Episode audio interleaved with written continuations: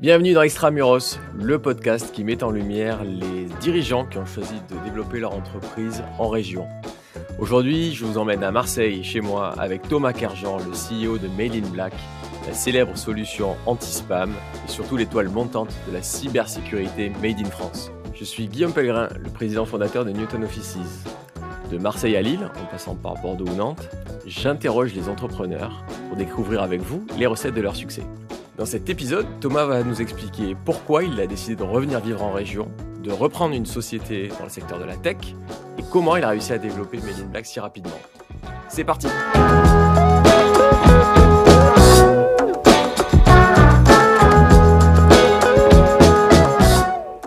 Bonjour Thomas, bienvenue sur Extramuros, bienvenue à Mail in Black avec un M comme Microsoft, comme Marseille, Très heureux de t'avoir sur ce podcast. Merci à toi. Alors, pour commencer, si certains ne connaissent pas Mail in Black, Mail in Black, ça fait quoi? Euh, La mission de Mail in Black, c'est de, de démocratiser la cybersécurité. On a deux solutions. Euh, L'une qui s'appelle Protect, qui est basée sur euh, de l'intelligence artificielle et qui protège 12 000 euh, clients, un million d'utilisateurs au quotidien contre les attaques, les attaques, les cyberattaques le phishing, le ransomware, tout ce qui peut perturber la bonne euh, conduite, la bonne vie numérique de, de nos clients. une deuxième solution qu'on a lancée cette année, euh, qui s'appelle Phishing Coach, qui vise à éduquer les euh, employés dans les entreprises euh, sur le sujet des, des cyberattaques, puisque 90% du, du problème cyber et d'autant plus post-confinement, est euh, lié à, euh, la carence, au manque d'éducation des, des, utilisateurs d'entreprise. Alors justement, sur ce deuxième volet, on reviendra sur le premier qui a fait votre, euh, votre renommée. Euh, le problème est avant tout humain. C'est pas un problème techno en général, d'outils, mais c'est souvent un problème de comportement qui fait qu'une entreprise peut se faire attaquer, c'est ça? Alors, il y a des problèmes euh, techno, le, le, sens de la simplification, de l'accessibilité à la cyber qu'on qu'on poursuit, et justement de permettre à des, euh, hôpitaux, à des PME, à des collectivités locales, c'est-à-dire à près de 3 millions d'organisations en France, de d'avoir des couches technologiques euh, euh, fondamentales, hein, puisque l'email est leur canal de communication privilégié. C'est par là que passe la, grande masse des attaques. Donc là, on parle quand même bien de, de, protection d'un outil de communication, hein, des, communications entre les administrés et les, collectivités, les patients et les hôpitaux et les, clients des, PME, pour citer ces trois, ces trois segments-là. Mais effectivement, euh, le, deuxième sujet, notre sujet d'innovation, porte plus particulièrement sur une faille qui est qui s'est euh, qui s'est creusée en fait avec l'explosion de e-commerce qui était déjà qui suivait déjà des tendances très euh, très soutenues depuis plusieurs années e-commerce et télétravail qui a, qui a, qui a explosé pendant le, le, le, confinement et qui effectivement a rendu près de 5 millions 4 millions et demi 5 millions de, de Français plus vulnérables parce que moins formés, euh, moins familiers avec euh, avec la vie numérique, avec la, la communication en ligne, qu'elle soit synchrone ou asynchrone. Et ça, du coup, votre nouvelle, euh, votre nouveau produit, votre nouvelle solution permet au sein des entreprises ou des organisations telles que les hôpitaux de former. Mais comment comment ça marche euh? L'idée, elle est simple habituellement quand un hôpital euh, se fait euh, attaquer en 2000, en 2020 ou en 2019, on va dire la direction générale euh, demande à la DSI de, de, de, de, former, ben de combler la, la, faille, de résoudre le problème et de former en urgence les euh, utilisateurs avec une société de service qui va être extrêmement coûteuse, ça va se chiffrer en plusieurs dizaines de milliers d'euros. Euh, les contenus vont être abscons, euh, difficiles à mémoriser, euh, voilà, comment gérer un, mot de passe, bon, des choses qui sont qui sont pas enthousiasmantes. Et donc c'est complexe, c'est ennuyeux et ça marche pas nécessairement puisque l'éducation ne marche pas par euh, on n'apprend pas un poème euh, en une fois pour toute la vie, alors, sauf si on a vraiment une, mémoire fabuleuse, mais la plupart des gens, comme moi, euh, non, euh, ont besoin d'une répétition. Et donc toute l'idée est de rendre la chose super simple, c'est-à-dire de permettre à un hôpital, à une DSI d'hôpital, de simuler des attaques, de s'entraîner, d'où le nom coach, de simuler des attaques de phishing, de ransomware. Alors nous, on, traite euh, via notre produit historique, on traite plus de plus de 5 milliards de mails par an, donc on sait dire quelles sont les attaques qui marchent sur quel segment, à quelle, à quelle période. Donc on va leur permettre d'entraîner de manière illimitée, euh, euh, de, faire des simulations d'attaque et de faire de la pédagogie au moment de l'erreur, c'est-à-dire une micro-pédagogie, le temps d'attention moyen de l'utilisateur étant aujourd'hui d'environ 8 secondes.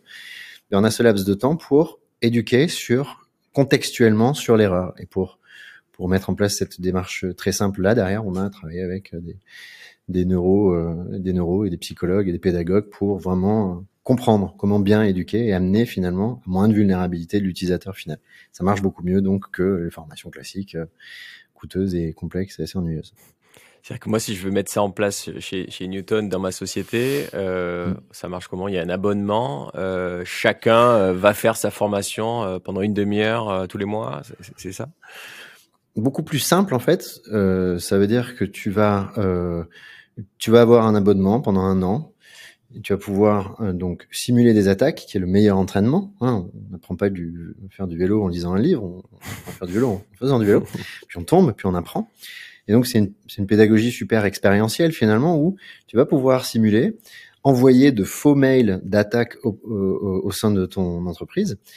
Et euh, du côté de l'utilisateur, recevoir un mail qui euh, qui lui paraît euh, suspect ou pas suspect, et s'il tombe dans le piège, au moment de l'erreur, on va lui diffuser une vidéo très courte, euh, une vidéo inférieure à une minute, un quiz, un, une affiche très simple, plutôt ludique, euh, dans, dans, sur une tonalité de t'inquiète pas, tu t'es planté cette fois-ci, mais ça reste entre nous, on est là pour t'aider à progresser, on n'est pas là pour te pointer du doigt.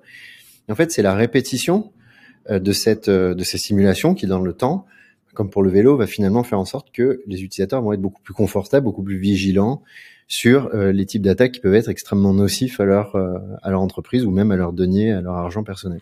Ah, donc, hyper, ouais, donc en plus, tu perds pas de temps à te dire il faut que je bloque une heure euh, tous les mois dans mon agenda. Ça, ça, peut comme ça arriver dans la journée. Non. et c'est quelque chose qui est décidé avec la DSI de chaque entreprise sur la fréquence la, la, direction générale, souvent, post, post-confinement, on, on, voit beaucoup de directions générales s'approprier le sujet, euh, demander une éducation sur qu'est-ce que c'est qu'un hacker, qu'est-ce que c'est qu'un pirate, comment ces gens gagnent-ils de l'argent, sont-ils basés euh, en France ou à l'étranger. Donc on voit une curiosité pour comprendre les rudiments du sujet. Ils comprennent bien, pour avoir vu euh, Ex-Marseille Métropole, Dax, Colis Privé et tant d'autres se faire attaquer, ils comprennent bien que le sujet devient un sujet de direction générale. Et donc, ils se, généralement, ils travaillent de, de concert avec avec la DSI pour dire ok, il faut qu'on éduque nos populations de manière efficace, pas juste euh, euh, on va pas juste remplir les cases d'une formation euh, théorique. On veut vraiment que les gens s'approprient euh, euh s'approprient le sujet. Donc c'est souvent les DG qui l'impulsent, les DSI, les DRH aussi, ou les DAF. Donc les comités de direction se disent ok, c'est un sujet. C'est un sujet parce que les attaques ont été multipliées par 4 en 2020, donc c'est devenu un sujet extrêmement visible avec euh, voilà un hôpital aujourd'hui c'est attaqué trois fois par jour. Euh, une PME, ça reçoit tous les mois à peu près 24 000 euh, tentatives de phishing, une PME moyenne en France. Donc, c'est devenu un sujet qui doit se démocratiser, qui doit être approprié euh, pour la culture numérique de l'entreprise par par son comité de direction. très souvent, le DG le décide, la DSI le met en œuvre, voilà. Et donc on va très basiquement, hein, on va commencer par une première simulation. Ça va donner en moyenne un taux de vulnérabilité de 25%, c'est-à-dire que 21 utilisateurs sur, euh, sur 4 cliquent sur une tentative d'attaque, ouvre une pièce jointe et renseigne ces données. 1 sur 4, c'est monumental comme faille de sécurité. C'est énorme. Voilà. Ensuite, voilà, on va, on va monitorer la progression, recibler les populations plus vulnérables. On va vraiment faire un effort pédagogique pour faire en sorte que, ben voilà, ils deviennent plus vigilants. Alors justement, un petit point de pédagogie, phishing pour ceux qui ne connaissent pas, ransomware, tu, tu peux nous expliquer? Alors, ce sont les deux formes d'attaque les plus répandues aujourd'hui. On aura probablement à la veille des présidentielles des attaques par deepfake, c'est-à-dire par euh, euh, simulation vocale ou simulation visuelle. Ce sont des scénarios sur lesquels Melin Black travaille aussi, qui sont moins euh, popularisés, qui sont moins larges. Le phishing et le, et le ransomware sont les deux plus grosses attaques. Donc, elles sont le fait de hackers qui peuvent être basés en Russie, en Corée du Nord, en Chine, dans différentes géographies qui ont soit la caution, euh, soit le, le, on va dire euh, l'autorisation implicite de, euh, de leurs institutions pour pour renflouer les caisses de, de ces gouvernements. Je cite cela, mais il y en a plein d'autres. Ils vont trouver dans, dans le dark web, c'est-à-dire le web que toi et moi ne pouvons pas consulter euh, facilement, ils vont trouver des modèles de hameçonnage. Donc le phishing, ça, vient de, de pêcher, hein, phishing, hameçonner. Euh, c'est un, ça prend le visage d'un email, graphiquement très bien fait aujourd'hui, puisqu'on peut en trouver de, de, très haute qualité aujourd'hui, sans faute d'orthographe. Et puis, euh, les, euh, les pirates vont jouer sur des leviers très particuliers, des leviers de circuits primitifs humains qui sont, quelle que soit la forme, l'image, euh, Outlook, Amazon, peu importe que, que, que le phishing euh, inclut, qui va, euh, qui va finalement appuyer sur des circuits très primitifs humains comme euh, l'incomplétude cognitive, c'est-à-dire cliquez ici pour savoir quel est le meilleur directeur commercial de la région. on veut savoir, ou bien la peur euh, il faut absolument renouveler vos, euh, vos mots de passe et euh, votre login et mot de passe d'Outlook. Sinon, nous allons vous couper les accès dans, dans 24 heures. le sexe, évidemment, la, survie de, de l'espèce. Donc, les registres sont généralement les mêmes. Les formes se mutent, elles peuvent prendre différents visages, mais voilà, le, le phishing va, en s'appuyant sur des leviers cognitifs ultra récurrents chez les humains, euh, le, les biais de confirmation, les biais d'exécution. On veut faire vite quelque chose, et donc on va très vite répondre à. Donc ça, les hackers connaissent bien. Ils vont prendre des modèles existants euh, ou les créer, voilà. Et euh, le mail va généralement vouloir usurper votre identité, ou bien vous voler euh, de l'argent. Vous demandez de, de rentrer dans ces, ces, cas les plus basiques vos coordonnées de vos coordonnées bancaires euh, et autres, ou bien euh, ou, bien vous amener à transférer euh, des informations confidentielles de l'entreprise. Ça, c'est le phishing, c'est très massif. Voilà, une PME en France reçoit, envoie et reçoit 3 millions de mails par, euh, par mois, à peu près 3 et 4 millions en fonction des verticaux. C'est massif, c'est son euh, médium de communication avec le téléphone, hein, c'est de très loin son outil de travail. Et donc, ça va colporter 24 000 euh, mails nocifs, ce 3 millions 5. Donc, ça paraît statistiquement faible, euh, mais le phishing va constituer 90 pour 95% de cette base. Et le ransomware, euh, le, le, ransomware, c'est en fait, ça peut passer par un, un, mail, ça passe généralement par un mail aussi. C'est une pièce jointe qu'on ouvre. Euh, c'est un, un, logiciel qui, euh, voilà, vous recevez un mail, il y a une pièce jointe, vous l'ouvrez, ça exécute un programme sur votre poste de travail qui se, qui s'étend sur tous les autres postes de travail, tous les serveurs, et qui va crypter, donc comme, euh, comme Dax, l'hôpital de Dax par exemple, qui va crypter tout votre informatique interne. Et euh, vous allez recevoir un message du hacker, du pirate, disant, ben voilà, nous voulons avoir, pour avoir restitution de votre système d'information, de vos données, pour pouvoir travailler en somme, nous vous demandons la rançon de, ça s'échelonne en général entre 100 000 et plusieurs millions d'euros euh, pour un Sopra Steria ou pour des, des sociétés de, de, en fonction de la taille de la société. Et donc vous devez payer en Bitcoin ou en fiduciaire euh, pour pouvoir avoir la restitution espérons-le, de votre euh, de votre système d'information. Voilà, donc ça, c'est plus rare, c'est extrêmement nocif. C'est là vous parlez d'un hôpital, on parle d'un hôpital mmh. qui est paralysé pendant une semaine, qui peut plus recevoir ses patients, processer ses commandes, s'approvisionner, suivre ses dossiers médicaux. Une PME peut tomber pour ça en fonction de sa trésorerie. Voilà, en plus ça, ça arrive en plein confinement avec le, la chute du chiffre d'affaires, c'est vraiment pas une bonne. Euh, une collectivité, on, on, attaque généralement par ransomware une, euh, une PME et pour de l'argent. On attaque une collectivité plutôt en processus électoral, par exemple euh, une métropole avant euh, les départementales, les régionales ou les présidentielles, pour déstabiliser un processus démocratique. Il n'y a pas nécessairement une quête d'argent derrière une attaque d'une institution publique. Un hôpital, on a du mal. évidemment, il y, y, a rarement quelque chose de moral derrière tout ça, mais un hôpital encore moins.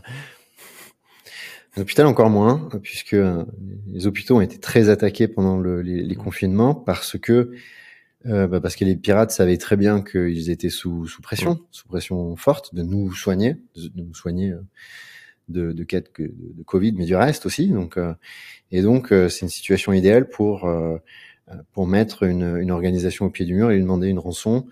Qui plus est avec les, les hôpitaux, c'est encore plus c'est encore plus compliqué parce qu'il y a des données, euh, des données de, de ah santé, ouais. des données, euh, des données médicales qui peuvent, euh, qui peuvent être catastrophiques en termes de, de, de, respect de la vie privée et qui sont commercialisables. Ils sont pas très RGPD, ces, ces hackers.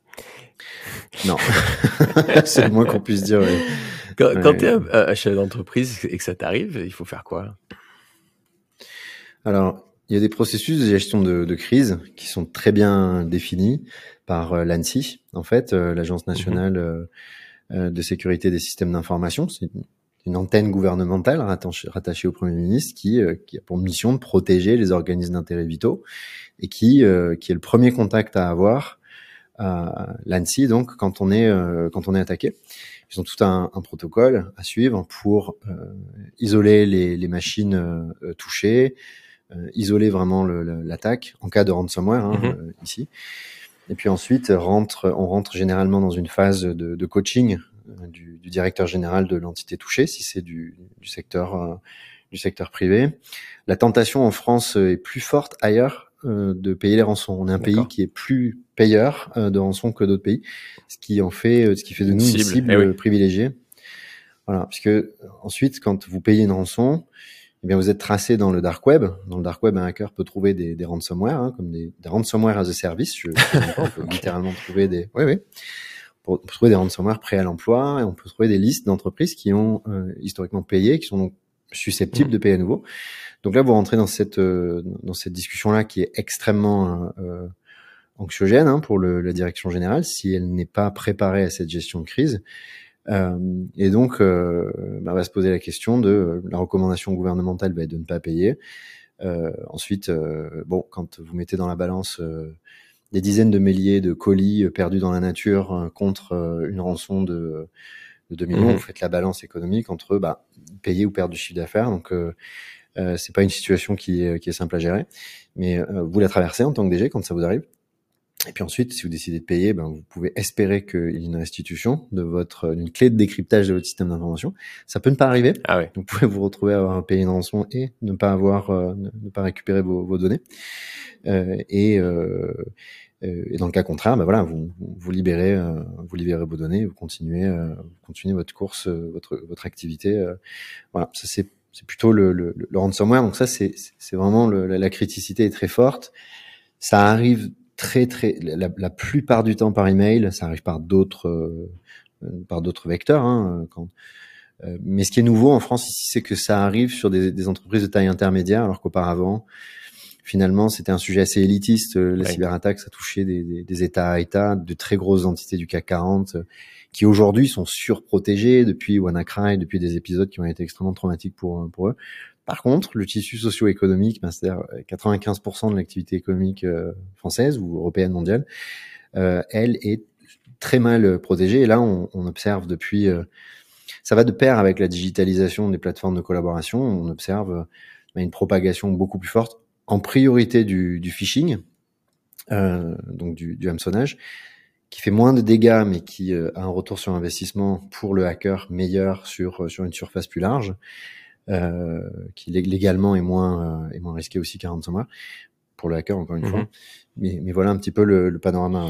Alors heureusement il y a Mailing Black. Euh, votre premier outil c'était justement ce filtrage des, des emails?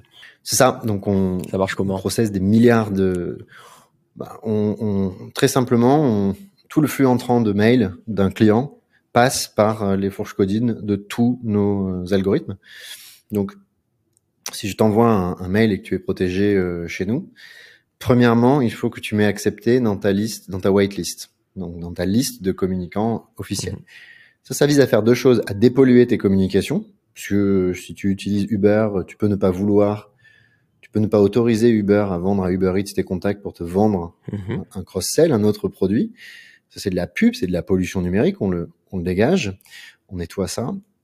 Après, tu as l'attaque en tant que telle. Donc là, tu as une série de services sur notre plateforme qui vont parser le mail, ça s'appelle, qui vont éclater le mail en plein de, en, différentes parties pour faire une analyse morphologique, analyse morphologique du mail, c'est-à-dire comment est-il euh, constitué, quelle est la longueur de l'URL euh, ou, ou quel va être le euh, quel va être le visage vraiment composé du mail, analyse sémantique, c'est-à-dire quels sont les termes utilisés, est-ce qu'il y a de l'impératif, est-ce qu'il y a des mots-clés qui, qui sont étranges dans, ce, dans cette communication.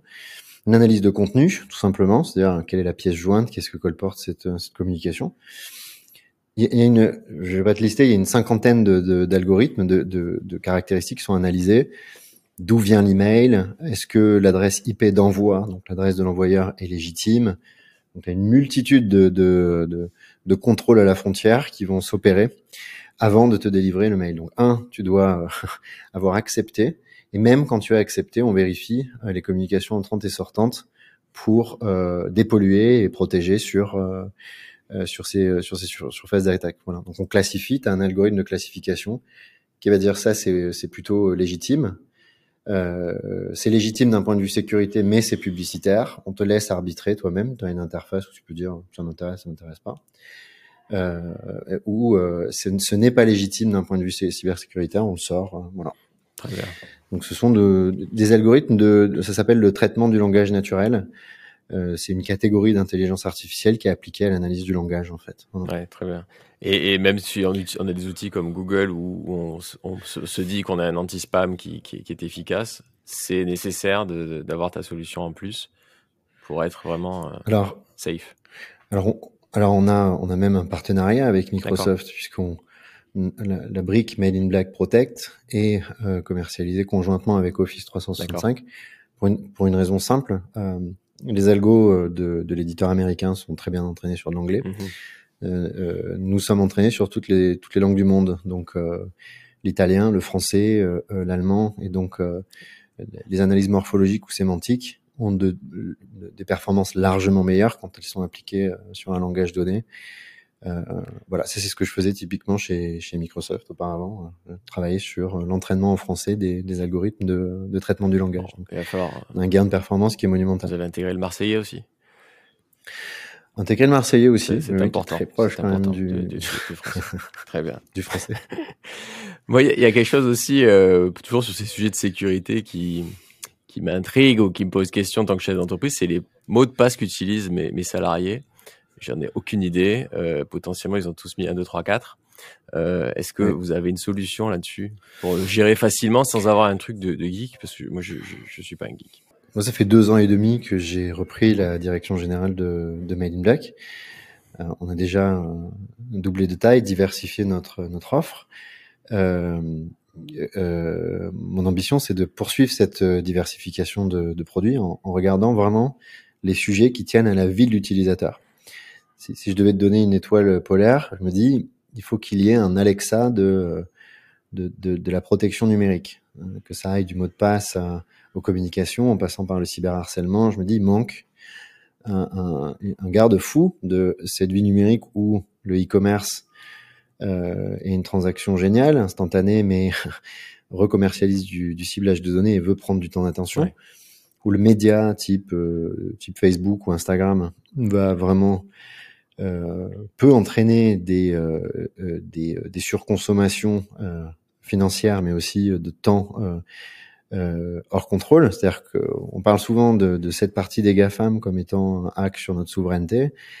C'est pire que ça, en fait. Il faut bien réaliser que c'est un hack sur nos processus mentaux. Ces applications sont designées avec des, des features, des, des, caractéristiques comme le doom scrolling, par exemple, pour vous amener à, à ne jamais arrêter de consommer ou à, à, vous, euh, à vous inciter à croire que votre statut, euh, qui, qui, est un super bon producteur de sérotonine, qui, qui donne confiance, qui euh, voilà, vous inciter à croire que votre statut est, est important. Alors il peut l'être, hein, mais la plupart du temps, bon, euh, euh la starification de, de, de, tout le monde n'a peut-être euh, fait, amène à se poser des questions un peu sociologiques quand même sur nos comportements.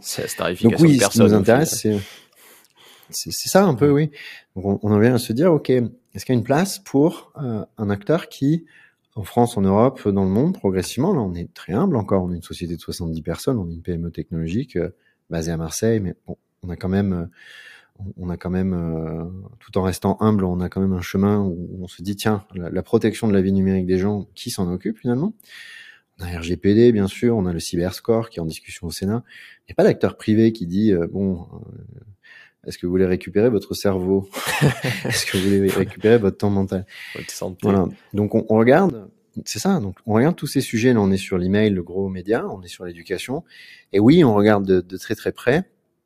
Euh, on regarde de très très près le web, euh, la protection web. On regarde de très très près l'éducation certifiante. On regarde de très très près le mot de passe, effectivement, qu'il soit biométrique ou classique parce que, oui, comme tu le dis très bien, la clé d'entrée, l'identification, la clé de la serrure vers le numérique, c'est le mot de passe. c'est quelque chose qui est super ennuyeux, dont on se souvient pas. Statistiquement, tu me disais, je connais pas les, mots de passe de mes, équipes. 90% des gens ne changent pas leur mot de passe. Euh, ça peut durer plus de 10 ans en moyenne.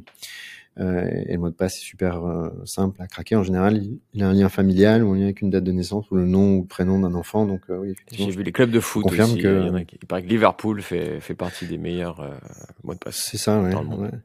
Voilà, donc on n'a vraiment pas besoin de, de, de, de quantique, de, d'informatique quantique pour craquer les mots de passe actuellement. C'est une faille effectivement béante. Encore une fois liée à, à une carence d'éducation, une complexité sur l'utilisateur. Ouais. Alors, vous faites tout ça depuis Marseille. Euh, c'est peut-être pas la première ville qui vient à l'esprit quand on parle de cybersécurité. D'ailleurs, je sais pas s'il y en a une. Euh, peut-être Boston. Ça apporte quoi? Euh, Ça t'apporte quoi? Ça apporte quoi au développement de Mail in Black d'être ici à Marseille? Je dis ici parce que pour ceux qui ne sauraient pas, on n'est pas très loin. Bon, pour moi, c'est personnel. C'est un retour aux sources. Je suis né dans la ZUP d'Aix-en-Provence et mes parents sont venus faire leurs études en l'une née en Tunisie, l'autre euh, en Asie pour faire leurs études ici. Donc c'est là que je suis né avec ma sœur. Donc euh, j'ai un affect très particulier pour la Provence et pour Marseille en, en particulier. Je dirais que aujourd'hui, venant, euh, ayant fait le plus clair de ma carrière au sein des GAFAM, hein, tout mon écosystème, tout mon historique est Microsoft et tout, tout, mon réseau professionnel est au sein de, de Google, euh, ces deux principaux-là et un peu Amazon, euh, Amazon Web Service. Je dirais que euh, de plus en plus, le, le, il, y avait le, il y avait le modèle de travail historique très hiérarchique qui est dépassé. Puis il y a eu le modèle californien, très bien parce que flexible, libre, valorisant, responsabilisant, euh, très très penché sur le développement des compétences, sur la féminisation des équipes, etc. Donc, sur ces deux modèles, il y a un grand nombre de choses qu'on a absorbées du deuxième modèle, mais il y a une demande d'un troisième modèle, un modèle où on a un droit à la déconnexion, un modèle où on a le droit d'être passionné par un projet qui a un impact, et on a des data scientists qui viennent de Maroc, Munich, Angleterre, donc qui viennent en Provence parce qu'ils cherchent ça. En fait, ils cherchent à travailler sur un projet euh, épanouissant, voilà, et qui euh, souvent les data scientists viennent de la finance ou du commerce, et là ils se disent, ok, on sert à protéger des gens, ça a plus de sens. Mhm. Euh, et aussi, on n'est pas, on n'est pas là pour. Je pense que le, modèle de travail, il va, il va nous, on, s'est mis en télétravail et on a étendu nos locaux en même temps. Donc, on est tout près du vieux port de Marseille.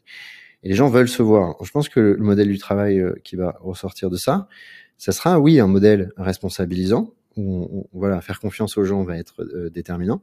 Leur liberté de lieu de travail va être importante, mais euh, aussi la non-intrusivité dans leur vie personnelle, c'est-à-dire voilà, chez Google, il y a des stades de foot, chez Microsoft, j'ai largement profité euh, de tout un tas de services. Est-ce qu'il n'y a pas une limite à fixer entre, euh, euh voilà, euh, justement offrir ce temps de vie privée? Est-ce qu'on est qu'on sera encore là dans, en 2021, en 2022 pour organiser le fun en entreprise? Ou est-ce que finalement, ça relève vraiment de l'entreprise, ça. Je pense pas. Donc, je pense que ça attire quantité de, candidats qui se disent, un, je peux travailler sur quelque chose de vraiment passionnant, complexe en algorithmie et sur des sujets qui, voilà, on voit les, gens qu'on protège et qui nous remercient. On a 95% de nos contrats qui sont renouvelés. Donc, les clients qui nous disent quand même, c'est génial euh, ce que vous faites, merci. Les hôpitaux. Et, euh, ils peuvent avoir, ils peuvent organiser leur vie à titre personnel euh, ils ont un vrai droit à la déconnexion. Je vais chercher ma fille Guillaume à 17h45 tous les soirs. Je ne travaille plus après 18h depuis que je suis revenu ici. On a doublé de, de taille, de chiffre d'affaires, donc visiblement ça peut fonctionner. Plus voilà, plus le week-end, euh, jamais pendant les congés maternité, paternité, on a sanctuarisé les moments de de vie. Voilà, on veut que ce soit un, un, un, projet commun. Je suis pas là pour écrire des valeurs bibliques, ça a déjà été fait. Euh, je, ça a bien marché. Voilà, voilà, mais le, la projection sur des valeurs d'entreprise, c'est pas quelque chose qui me parle. On fait un projet ensemble, on recrute des gens avec lesquels on, on, on, a un mode de travail commun. Après, leur manière de réguler leur vie, ça relève du respect pour moi plutôt, c'est-à-dire euh, voilà, qu'ils puissent organiser leur. Euh, donc plutôt que d'organiser, on fait des off-site et toutes ces choses-là, bien sûr, mais surtout, on, voilà, on va par exemple permettre l'utilisation des locaux qui sont très très beaux, qui sont vraiment super bien placés pour que les employés puissent faire les fêtes quand ils le veulent. Donc en fait, on, leur, on les laisse s'approprier le, le, lieu. Donc ça, je pense que c'est très attractif. On voit bien que quantité de candidats se disent, OK, le télétravail, c'est une chose, mais je veux plus que ça. on a déjà passé le cap du Je veux le télétravail, c'est un prérequis, c'est terminé ce débat. Maintenant, c'est à quel point je vais travailler dans un environnement où je suis responsabilisé et où finalement, je vais avoir une vie aussi. Si je suis passionné de plongée, j'ai des calanques ici. C'est pas juste une carte postale, il faut donner le cadre qui va autour. C'est pas simplement un très beau lieu, la Provence. C'est aussi un lieu où il faut organiser l'entreprise pour que les gens puissent vraiment le, le, vivre, vivre ce que moi je vivais dans mon enfance et que pour lequel je suis revenu ici. Ça me parle puisque moi qui suis un acteur du, du, de l'immobilier, du bureau et donc du lieu de travail, euh, j'ai, oui. euh, lancé il y a quelques années cette activité de coworking qui a été très influencée par la Californie, par, euh, par les GAFAM, où on avait l'impression que le lieu de travail devait être une énorme cour de récré et où il y avait un vrai flou entre la maison et le lieu de travail. Et, et ça m'a toujours un peu gêné. Et, et, justement, le positionnement que l'on a eu, c'était, bah, c'est un peu ce que tu dis, c'est, c'est cette synthèse française ou méditerranéenne qui est que le lieu de travail oui. est un lieu de travail. Ça ne veut pas dire qu'il doit être désagréable, euh, mais à l'inverse, ça ne veut pas dire que ça doit ressembler à ta chambre, à une chambre d'ado. Et, et, et, ce qui permet justement de, de couper, d'être efficace pour aller plus vite, euh, faire du sport, voir ta famille ou, ou que sais-je. C'est exactement ça. C'est exactement comme tu le, le, définis. Je sais que tu es revenu aussi de, de, de, Paris à Marseille, que tu as des points de comparaison similaires à ceux que, que je donne ici. Mais c'est exactement ce que tu dis. Le lieu de travail il est agréable, mais il est pernicieux de le rendre sticky. Mm -hmm c'est-à-dire de vouloir favoriser un, une, sur, euh, une surproduction, un surengagement. Voilà. Surengagement, ça a un temps. Ça marche euh, sur les euh, 20, 30 ans, qui sont en, en, carrière ascensionnelle, etc. Bon, c'est pas durable. Mm -hmm. Voilà. Là, aujourd'hui, je me dis, quelque chose de durable, qu'est-ce que c'est en fait? Ouais. Et pour donc le, le recrutement, euh, souvent dans, dans, le podcast, on a entendu des, des sociétés qui choisissaient des bassins d'emploi où il y avait déjà des concurrents ou en tout cas de la compétence de la compétence déjà sur place. Est-ce que toi, c'est ce que tu as retrouvé ici ou, ou alors bah, c'est finalement pas un vrai sujet et le fait d'être en Provence, euh, ça, ça, ça suffit à, à, recruter? Ça suffit à recruter, d'autant qu'on est très flexible. Euh, on a des gens qui sont à Lille, euh, d'autres qui ont un autre qui a acheté une, une maison en Savoie, voilà, et, et, qui reviennent. Donc c'est pas le lieu, c'est c'est un creuset, c'est une centralité, un lieu où on revient. Ça veut pas dire que c'est un lieu où on est tous les jours mmh. nécessairement. J'ai jamais travaillé comme ça. Moi-même. J'ai jamais travaillé comme ça. C'est-à-dire que le lieu, euh, c'est pas tellement le lieu qui m'importe que euh, bah, que les gens en, avec moi dans le lieu où, où on fait cohésion. Voilà. Euh, J'ai pas besoin de, de sur certains processus métiers on va dire plus transactionnel où j'ai pas besoin euh, d'être en contact avec euh, tout le temps euh, des gens au quotidien. Par contre, pour un brainstorm, pour euh, ou simplement pour se marrer en fait, ce qui est ce qui fait partie pour moi de la cohésion d'une équipe, beaucoup plus que le reste d'ailleurs. Ça, euh, ça c'est le lieu pour le coup. Mais donc nous, on n'a pas de mal en, en Provence parce qu'on a un facteur d'attractivité. On se rend bien compte que l'immobilier venant de Lyon, Paris, Londres, Munich, on prenait un Munichois qui a passé ses vacances d'enfance en Provence, mmh. qui s'est dit waouh, je vais pouvoir y travailler, y vivre, donc euh, voilà, avoir l'école de mes enfants, etc. Et, euh, et le prix du mètre carré est à ah oui d'accord. Donc là, là, il y a quand même un choc. On parle d'un prix du mètre carré qui est entre six fois, entre 5 et six fois moins cher qu'à Paris par exemple. Euh, donc ça laisse aussi une, beaucoup d'oxygène sur euh, les finances familiales et le reste. Donc, euh, Bien sûr. donc non, je pense que euh, voilà. Et euh, vous avez lancé euh, la certification Great Place to Work, puisqu'on parle de ce lieu de travail. Oui, en fait, euh, oui, on est la première entreprise de, de cyber dans le, dans le sud, et l'une des rares, l'une des trois en France, à être certifiée euh, Great Place to Work. C'est dans la logique de, de, de ce que tu disais ici, de ce qu'on qu échange ici. C'est un point de départ pour moi. C'est pas un accomplissement, mm -hmm. c'est juste un jalon qui consiste à dire voilà la philosophie de, la manière qu'on a de penser, non pas le quoi, la vision du projet, mais le comment on va le faire. Voilà, comment on va le faire. Euh, avant de lancer la, la, le processus de certification euh, Great Place Work, pour lequel on a obtenu, on a été labellisé en novembre euh, dernier, on a déjà mis en place. Je suis arrivé déjà avec une idée de choses que je souhaitais mettre en place, comme la parité homme-femme. Je sais pas. Je, je dis ça va prendre des années. En réalité, en un an et demi, on, on est devenu une société euh, paritaire, du comité de direction jusqu'aux contributeurs, contributrices. Euh, le, le, droit à la déconnexion, le euh, l'organisation flexible, l'orientation impact plutôt que euh, moyen, euh, sont des choses que, enfin, je, je, suis venu culturellement avec ça. Faut, faut quand même, je suis quand même imbibé d'un ADN américain fort, je le reconnais et j'en suis très content. Je suis arrivé avec ça et, et en même temps en étant né ici, en essayant de voilà de créer une synthèse de, de, ça. Donc pour moi, c'est un jalon, c'est un premier jalon Great Place to Work qui dit. Et je voulais pas qu'on le fasse avant d'avoir fait des choses réellement. Pour moi, c'était juste une une, une, étape, une validation de, de ce qu'on avait mis en place. Et on en ressort avec nos axes d'amélioration. Ça sert à ça aussi, Great Place to Work, savoir. Euh, on sait, on a mis en place par exemple des programmes pour donner confiance aux, aux femmes, euh, des occasions de prendre la parole en public. On a un cercle interne qui s'appelle le cercle des hackeuses. On fait venir des dirigeantes euh, euh seniors. Moi, je sais le nom, le nom est pas ouf. C'est moi qui l'ai donné. À chaque fois que je donne un nom, c'est pas ouf, mais c'est resté. Cercle des hackeuses. Je me suis dit un cercle, ça donne une impression d'intimité des hackeuses parce qu'on travaille dans. Bon, c'est resté. Et donc, on leur donne confiance en, en, en faisant du partage d'expérience avec des dirigeantes beaucoup plus euh, qui sont passées par toutes les fourches codines des années 80 90 euh, de réussite, euh, leur forme de réussite économique. Et là, j'ai une moyenne d'âge à 30 ans aujourd'hui, 32 mmh ans.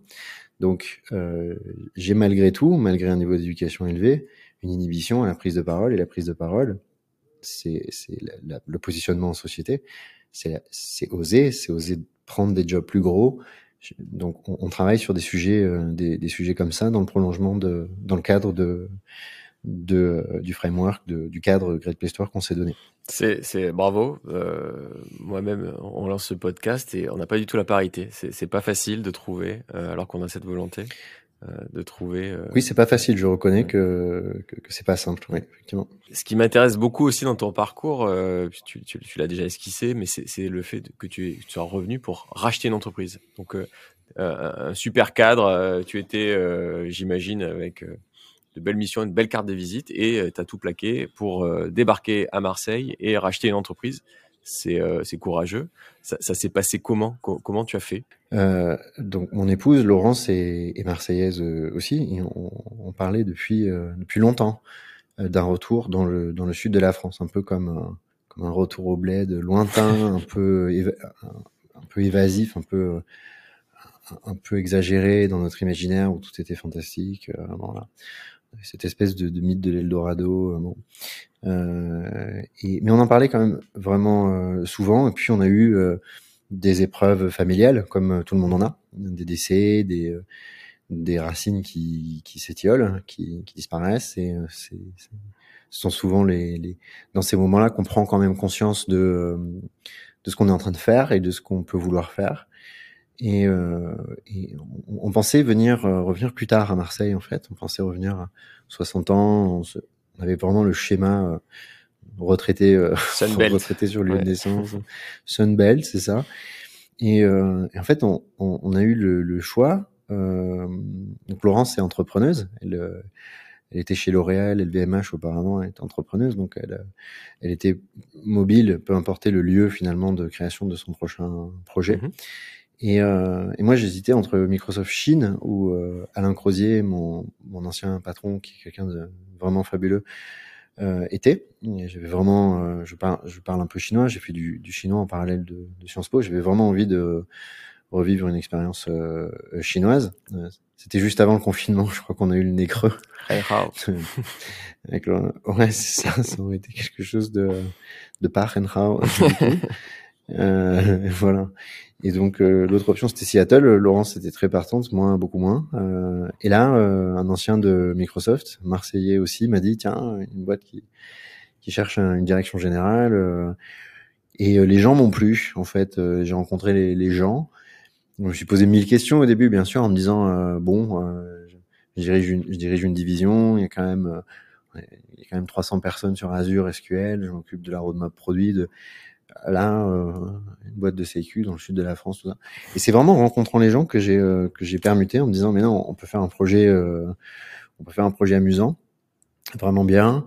Et puis en regardant un peu l'écosystème français en me disant waouh l'écosystème est quand même euh, est, est, quand même euh, ça serait bien de faire un projet français voilà pour le dire comme ça. Un projet français en rapatriant justement des gens venant des, mmh des GAFAM des compétences. Il y en a plein qui veulent sortir des des GAFAM pour venir bosser dans des, dans des boîtes françaises. Et puis, la, la, la solution a quelque chose de, de viral, c'est-à-dire que le, le, le, système de captcha dont on parlait tout à l'heure, oui. si tu veux, euh, a sur le, le mid-market, sur ce marché-là, qui est très peu pénétré par la cybersécurité, euh, cybersécurité n'est pas du tout dans, dans les mœurs, pas du tout démocratisé sur ce marché-là parce que c'est très compliqué d'accéder à ce marché-là. En, je veux dire, 3 millions de TPE, PME, des mm. milliers d'hôpitaux, de, des collectivités, 36 000 communes. Bon, généralement, on passe par des ce qu'on appelle du channel, c'est-à-dire par des partenaires, distributeurs.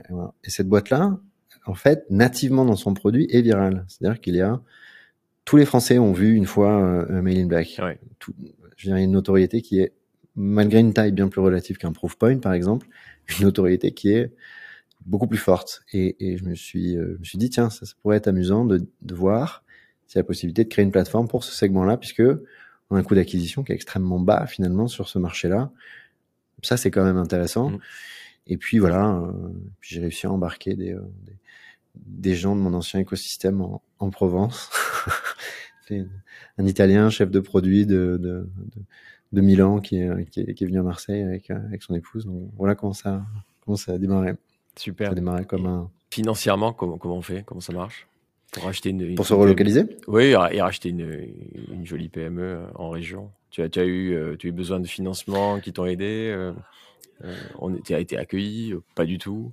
Alors, je l'ai pas racheté à, à 100%. Je suis mhm. rentré dans le capital d'une société euh, qui, euh, qui a fait une levée, une levée de fonds. Donc, en fait, euh, le, le, la taille de la valeur de Made in Black aujourd'hui, d'ailleurs, a atteint un seuil où j'aimerais pouvoir racheter 100% du capital, mais je ne pourrais plus.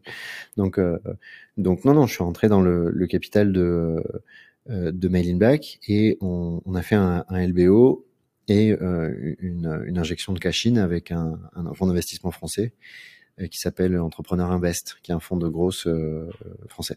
Pour en revenir un peu à ton parcours perso, donc on a, on a un peu esquissé déjà les, les GAFAM, euh, tu as grandi ici, euh, juste pour, qu'on comprenne encore mieux, tu avais fait quel type d'études euh, depuis, depuis la Provence natale?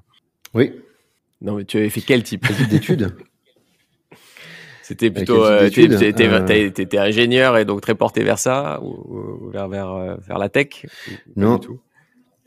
Non, non, toutes, toutes mes formations en, en machine learning, parce que c'est surtout là-dessus que j'ai fait des formations en, en, tech, on va dire, en ingénierie, euh, mathématiques, ingénierie, euh, ont été faites chez Microsoft, qui fait euh, très bien les choses euh, pour les gens qui sont commerciaux, donc HEC, ISEC, SCP, ils leur font faire, bah, comme moi, des, des, certifications validantes pour pouvoir prendre les jobs suivants. On est obligé d'être certifié sur développer un algorithme dans dans Azure ou avec enfin comprendre vraiment toutes les euh, le produit d'un point de vue technique, pas seulement fonctionnel. Ils font l'inverse aussi pour les, les populations d'ingénieurs. Ils leur font faire un, un MBA à, à HEC ou, euh, ou dans une université américaine pour les autres euh, les, autres populations.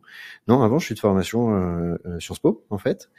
Donc euh, j'ai grandi avec des parents très curieux, très scientifiques, très portés sur la curiosité et la connaissance. Et, j'ai passé vraiment de, de, très belles années euh, euh d'études et ensuite j'ai fait euh, j'ai fait le SCP et en parallèle de ça euh, parce que je voulais être diplomate en fait au début je voulais être un commis de, de l'État missi dominici j'ai fait un stage en Chine en ambassade vraiment euh, et j'ai fait donc une, une licence de, de, de chinois euh, de chinois en, en parallèle de, de ça en an. Donc aujourd'hui, tu sembles avoir un équilibre de vie euh, quasi idéal. Tu, au-delà du fait, donc tu as, du temps libre apparemment. Tu, tu l'occupes comment pour avoir cet équilibre euh, d'entrepreneur qui, est, pas souvent, qui est souvent très très difficile à trouver? Je travaille beaucoup. En réalité, c'est juste que je travaille vraiment très différemment. Je priorise. Euh, j'alloue du temps en, en début de semaine et en fin de semaine seul pour prioriser. Mmh pour vraiment euh, regarder exactement l'allocation de, de, mon temps en fait. Euh, donc euh, je vais euh, nettoyer des, tout ce qui n'est pas absolument euh, prioritaire. je vais le, le, le, le, sortir de mon temps en fait. Donc il y a énormément de, meetings périphériques que j'aurais pu faire chez Microsoft auparavant que je ne fais plus du tout aujourd'hui, avec des arbitrages très euh, très très rigide là-dessus. C'est quelque chose euh, d'important. Et après, après j'ai créé un comité de direction qui est vraiment solide, qui est vraiment très très solide et qui est euh, qui peut régler un grand nombre de, de, de questions euh, seul Et ma philosophie, c'est de, bah, de développer des gens qui sont euh, super robustes, qui peuvent vraiment prendre de grosses responsabilités. J'ai pas besoin d'être dans toutes. Euh, je suis pas un, je suis pas le père de famille de 70 employés. Je suis, je suis euh, en charge de la vision. Euh, je suis en charge de, du business plan. Et ensuite, je suis mobilisable pour n'importe quoi, de la définition d'une roadmap produit jusqu'à des calls clients, sans voilà, sans sans forme, on, va dire. Euh, mais donc, je, travaille encore quand même beaucoup, beaucoup moins euh, que chez Microsoft. J'ai eu des semaines de 100 heures chez mhm. Microsoft et, euh, et j'ai énormément appris. Euh, donc là, je travaille encore beaucoup. J'ai tendance à, à, pas toujours manger entre midi et deux. J'ai une organisation personnelle qui me permet de tenir entre euh, entre 8h30 et 17h45 tous les jours. Et, et, et, ça fonctionne. Après, je peux avoir un, c'est propre à notre fonction et tu connais bien ça mhm. aussi. Je, je, peux avoir une idée euh, un samedi ou un dimanche et je vais me mettre à l'écrire. Je suis pas en train de travailler pour moi quand je mhm. je suis juste en train d'imaginer un, un, produit futur ou une chose future. Voilà, mais je suis pas, euh, je ressens pas, euh, j'ai pas de, de, de pression. Euh, euh, voilà, donc je travaille quand même encore beaucoup, mais je m'organise, je fais des arbitrages très rigides sur euh, les. comment tu fais Ça, ça m'intéresse. C'est quoi? C'est lundi matin, pas de rendez-vous, et tu, tu regardes ton agenda, tu élagues, euh, tu, tu délègues, c'est ça? Bah, je prends, je prends vraiment nos, je, prends vraiment le, le, la vision qu'on s'est donnée. Je prends vraiment le plan sur euh, euh sur l'année en cours et je, je, valide déjà que n'importe quelle action est vraiment en lien avec les trois priorités qui comptent. Mhm. Si c'est en dehors, je le sors. Si c'est dedans, mais que quelqu'un d'autre peut le faire mieux que moi, et c'est comme ça que je recrute les gens, ils sont meilleurs que moi, donc euh, j'ai des meilleurs financiers que moi et des meilleurs, euh, ben ça va être euh, leur sujet. Voilà.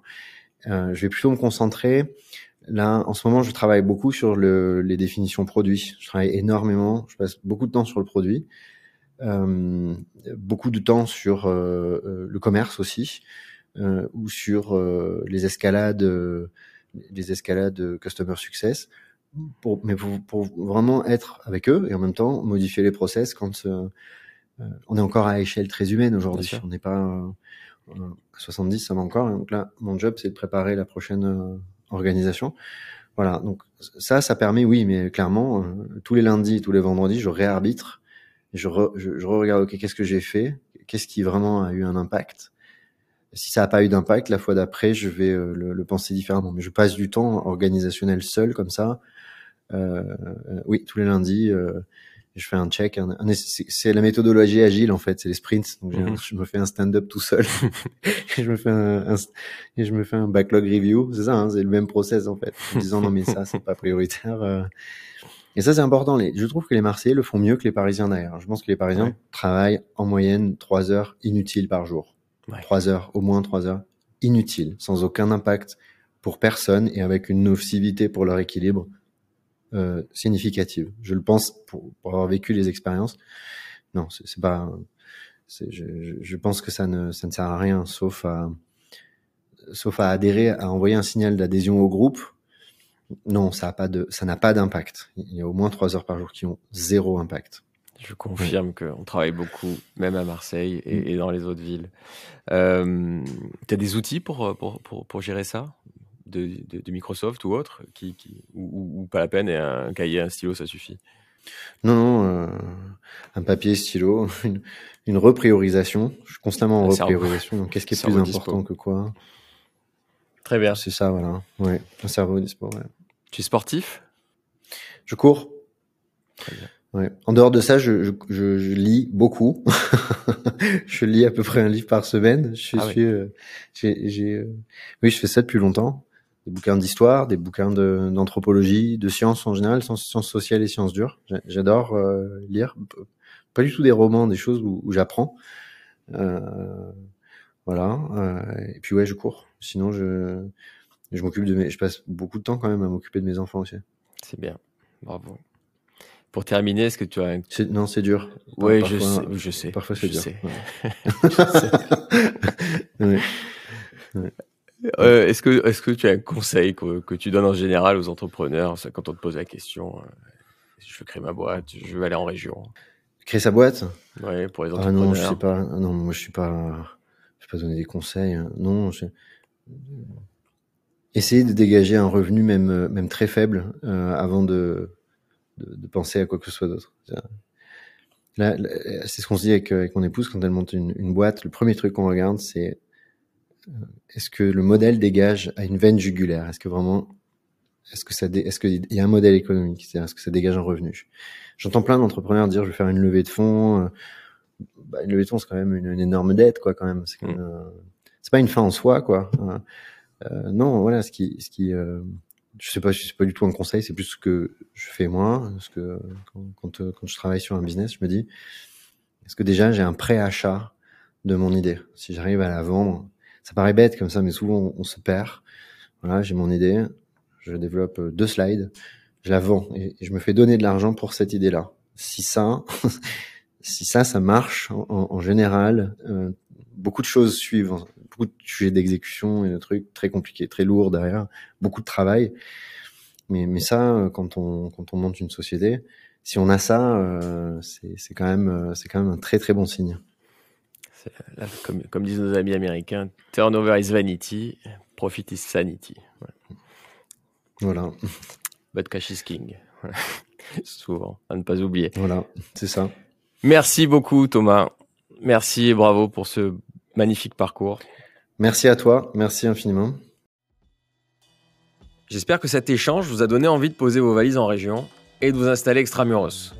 Si cet épisode vous a plu, je vous invite à le partager autour de vous et à nous mettre une note de 5 étoiles.